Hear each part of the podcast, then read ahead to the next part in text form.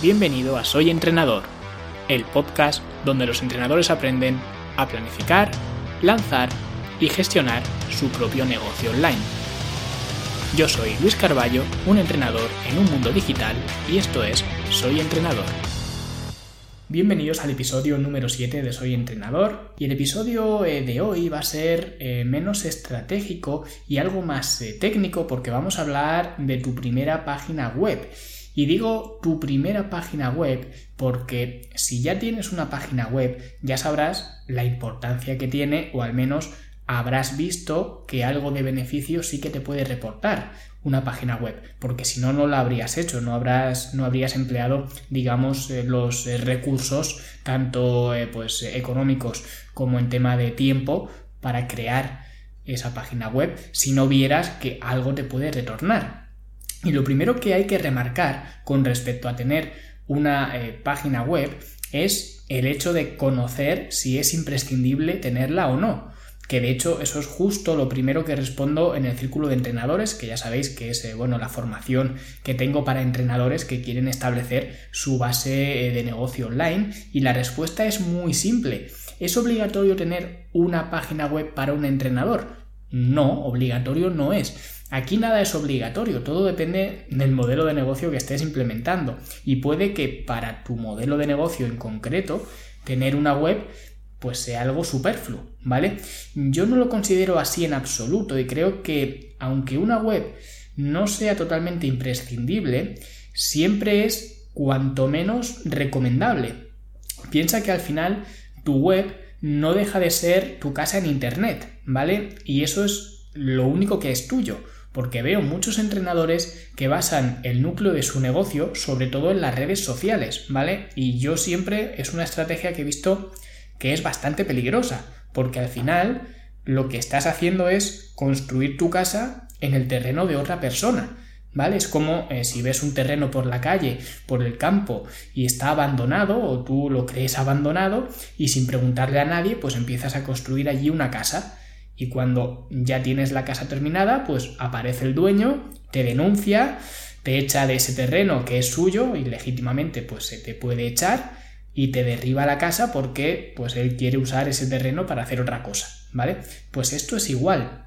¿Quién te dice a ti que mañana no va a llegarte pues eh, Facebook o Instagram o cualquier red social o Twitter o YouTube o lo que sea y te va a cerrar la cuenta por haber infringido seguramente sin querer alguna de sus políticas, ¿vale? Alguna de sus reglas. Y esto además parece que es algo complicado de hacer, esto de infringir sus reglas. Parece que tienes que ser poco menos que un delincuente para eh, pues eh, no cumplir esas reglas que tienen todas las redes sociales y esas políticas. Pero esto es muy fácil que ocurra, porque todos le damos a ese botón que tienen todas las redes sociales cuando nos creamos un perfil que pone acepto los términos y condiciones. Y eso es algo que no se lo lee nadie. Yo tampoco, ¿vale? Pero es muy fácil que en esos términos que tú estás aceptando y que no sabes realmente cuáles son, pues haya alguno de esos términos que incumplas y como se dé cuenta esa red social en concreto, pues no te van a preguntar. Puede que sí, ¿vale? Pero aunque te pregunten, están en su derecho de eliminarte la cuenta directamente y generalmente es lo que suelen hacer. ¿Vale? No se preocupan de ti, tienen cientos de miles de millones de usuarios eh, en, sus redes sociales o en su plataforma, por lo que pues tampoco pierden mucho tiempo en saber eh, pues eh, si ha habido mala fe o si lo has incumplido a posta o sin querer esa regla o esos términos, ¿vale? Así que directamente lo más fácil es que te eliminen la cuenta y ya está, ¿vale? Y luego pues peleate tú con Facebook o con YouTube o con quien sea para que te la devuelva, ¿vale? Con los seguidores que tenías, con el contenido que tenías, etcétera. ¿Vale? O sea que para mí eso es una estrategia muy peligrosa. Por eso creo que una web es lo primero que debería de tener cualquier profesional de Internet, no ya eh, un entrenador, sino cualquier profesional que se vaya a dedicar al mundo de Internet, porque no os olvidéis que al final estos episodios son para eso, para que penséis como un empresario, para que tengáis mentalidad de empresario. Y un chaval de 20 años se hace un perfil de Instagram o de TikTok o de lo que sea, pero un empresario se hace una web. ¿vale? Y desde ahí, desde esa web, pues canalizará sus servicios, sus contenidos, sus productos y todo, ¿vale? Pero siempre desde un lugar que sea suyo, que no pueda venir nadie a sacarle a patadas, ¿vale? Entonces, aunque teóricamente una web no sea necesaria, para mí sí que lo es, sobre todo teniendo en cuenta el coste tanto monetario como de tiempo que requiere, que no es prácticamente nada, ahora lo veremos, ¿vale? Técnicamente lo único que necesitas es un dominio y un hosting, ya está, ¿vale? Y para los que esto suene un poco a chino, el dominio es simplemente tu dirección, ¿vale? Donde pueden encontrarte. Sería como por ejemplo el nombre de perfil de tus redes sociales, que seguramente esto sí que lo conozcas más, pues eh, tú cuando quieres que alguien te encuentre en una red social, pues le dices eh, mi Instagram es arroba Pepito Jiménez. ¿vale? Pues el dominio sería lo mismo aplicado a la web. Mi web en este proyecto sería soyentrenador.com, ¿vale? Otra web sería fitnesslanube.com. Pues esto sería el eh, dominio, ¿vale? Y en tu caso, pues sería pepitojiménez.com, O .es o punto lo que sea. En general, siempre recomiendo ir a por el .com porque es el más reconocible, ¿vale? Seguramente eh, si alguien quiere buscarte quiere buscar tu web, vaya a poner pepitojiménez.com, aunque no sepa seguro si es .com o es .es o punto lo que sea, pero digamos que de forma intuitiva siempre vamos buscando ese .com. Sin embargo, a medida que vaya viendo más y más webs, porque hay cientos o miles o no sé cuántas webs habrá cada día nuevas, pues lógicamente eh, las opciones para escoger un dominio se van reduciendo. Entonces es lógico que vayan incrementándose eh, nuevos tipos de dominio. ¿Vale? Y dentro de unos años, si ahora está ya la cosa difícil encontrar eh, un .com en condiciones, ¿vale? Un .com que sea legible, pues en unos años ya será imposible y habrá que coger otras terminaciones, pero en general, si puedes, ve siempre a por el .com y eh, si no, pues eh, a por el punto es, que sería lo más recomendable. Punto es, lógicamente, si estás basado en España. Si estáis basados en, México, pues sería el punto MX, o si estás basado en eh, cualquier otro sitio, en Perú, creo que es el punto PE o cualquier sitio, ¿vale? Digamos que sería un dominio geolocalizado, ¿vale? Pero si estás en España, pues ya digo, el punto es y mejor aún incluso sería el punto .com, que sería más a nivel global. ¿vale? Y simplemente para comprobar eh, si un nombre de dominio está libre, pues hay muchísimas páginas para hacer esto, pero simplemente si vas a dondominio.com, pues ahí compruebas si el eh, nombre que tienes o que tienes en mente está eh, libre o no, ¿vale? Y escojas el dominio que escojas, el nombre que escojas, te aconsejo que sea simple, que sea claro y que sea breve. No metas guiones ni metas historias de estas, ¿vale? No digo que sea malo para el SEO, ¿vale? Si no sabéis lo que es el SEO ya lo hablaremos eh, otro día, pero eh, es simplemente por lo que he dicho antes, porque cuanto más fácil y simple sea de recordar, pues mejor, ¿vale? Por eso digo que realmente eh, la terminación del dominio da un poco igual, ¿vale? Da igual que sea .es o punto, lo que he dicho antes, .mx o punto, .co, .uk o lo que sea, ¿vale? Que al final esto para, eh, como digo, para el SEO, para los motores de búsqueda, tampoco es tan relevante, pero lo que sí es relevante es que sea un nombre corto, que sea breve, que sea fácil de, de memorizar, ¿vale? Que te acuerdes fácil de él. Y una vez que tenéis ya un dominio, que ya lo tenéis claro, que lo tenéis comprado, ¿vale? Cuando veáis que un dominio está libre, si os interesa, compradlo de inmediato porque no sabéis cuánta gente pues está buscando ese mismo dominio y eh, lo va a poder comprar. Lógicamente, si el dominio que tienes pensado es tu nombre, pues es muy difícil que alguien eh, lo coja, ¿vale? Pero no es imposible, ¿vale? De hecho, mi nombre está cogido y es eh, una página web activa de otra persona que se llama como yo, ¿vale? Entonces, cuando veáis un dominio libre que os interesa, pues cogedlo ¿vale? Y una vez que ya lo tenéis, que ya tenéis ese dominio comprado, que ya es vuestro, ahora tenéis que buscar un lugar para alojar ese dominio, ¿vale? Y ese lugar es el hosting. Hay muchos hosting buenos en España y bueno, en, todo el mundo, ¿no? Pero lo mejor siempre es que cojáis un hosting que tenga sus servidores lo más cerca posible del público objetivo al que os vais a dirigir, ¿vale? No lo más cerca posible de vosotros, sino de vuestro público objetivo. Por lo que si os dirigís a un público de España, independientemente de dónde estéis vosotros, lo suyo sería que cogierais un hosting con sus servidores pues lo más cerca de España posible o en España, ¿vale? Aunque vosotros estéis en Miami, por ejemplo. Y al revés también, si os enfocáis a gente de Miami, como he dicho, a gente de América en, en general, ¿vale? De Estados Unidos, y estáis en España, no cojáis un hosting con servidores en España, sino en Estados Unidos, ¿vale? Pero vamos, en general, yo, eh, ya digo, trabajando, eh, centrándome más en España, siempre he trabajado con dos, eh, con todos los proyectos que he hecho, ¿vale? Siempre han sido, pues, o uno u otro, que básicamente son, uno es Rayola Networks y el otro es SiteGround, ¿vale? Seguramente el de SiteGround os suene más, ¿vale? Porque además como digo, SiteGround es una empresa más eh, internacional, con servidores por todo el mundo, así que seguramente estéis donde estéis y estén donde estén vuestros eh, clientes, os va a cuadrar casi mejor eh, SiteGround porque ya digo, está mucho más extendido que la de Rayola Networks, ¿vale? Pero ambos son bastante buenos. Y una vez que ya tenéis vuestro hosting y vuestro dominio, es hora de usar una plataforma de contenidos, ¿vale? Digamos que tienes que gestionar tus contenidos que vas a subir de alguna forma, ¿vale?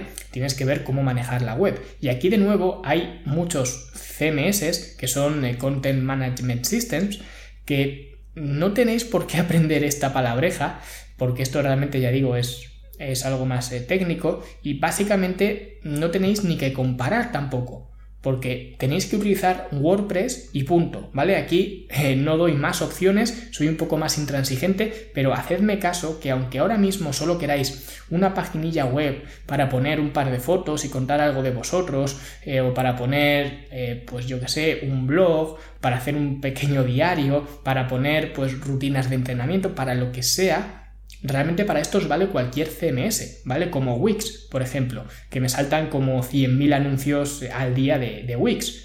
Pero aunque os salten 1.000 anuncios de 1.000 CMS, no los cojáis, id a por WordPress, ¿vale? A lo mejor esto dentro de unos años cambia, aunque no tiene pinta, pero ahora mismo WordPress es el CMS eh, que más recorridos va a permitir tener con vuestra web, porque si luego queréis vender servicios desde vuestra web, eh, cursos, infoproductos, crear una academia, meter una tienda o lo que sea, WordPress os lo va a permitir y otros CMS no, ¿vale? Así que os tocaría estar migrando todo eso y ya esto es algo más eh, jodido, ¿vale? Y mucho más técnico que incluso se escapa a mis eh, conocimientos. Así que ir a por WordPress desde el primer momento y ya me daréis las gracias eh, luego, ¿vale? Y una vez que ya pues tenemos nuestro dominio, nuestro hosting y nuestro WordPress, ya está, ya lo tenemos todo, ¿vale? Ahora solamente tenemos que configurarlo correctamente y de nuevo, esto no es algo difícil, solo hay que elegir una plantilla que es un poco el cómo se verá tu página web, el tipo de letra, la colocación de los menús, los estilos y, demás, ¿no? Un poco pues la gracia que tiene tu, tu, web. Y de nuevo, os lo voy a simplificar mucho. Id a por el de GeneratePress, ¿vale? O GeneratePress, porque es muy muy bueno, tiene una versión además gratuita que podéis utilizarla eh, de forma, pues como digo, gratuita y digamos sin ningún tipo de marca de agua, ningún tipo de cosa rara, simplemente pues tiene algunas limitaciones, ¿vale? Esta versión gratuita, pero lo bueno que tiene es que la versión de pago, el GeneratePress de pago, eh, que seguramente lo vas a tener que usar si es que quieres darle más recorrido a tu eh, web, ¿vale? Porque seguramente la versión gratuita se te va a quedar corta, pero la versión de pago cuesta como unos 50 euros, me parece, o sea que no es prácticamente nada y la tenéis para siempre, no es eh, nada recurrente, ni mensual, ni anual, ni nada, simplemente 50 euros y punto. Me parece que era así, ¿vale? El, eh, pricing que tenía. Pero de todas formas, y tenéis eh, pues este, esta extensión, ¿vale? De GeneratePress, el GeneratePress Premium, lo tenéis para descargar gratuito desde el círculo de entrenadores, ¿vale? O sea que si queréis incluso también os ahorráis pues ese coste de comprar la extensión del GeneratePress.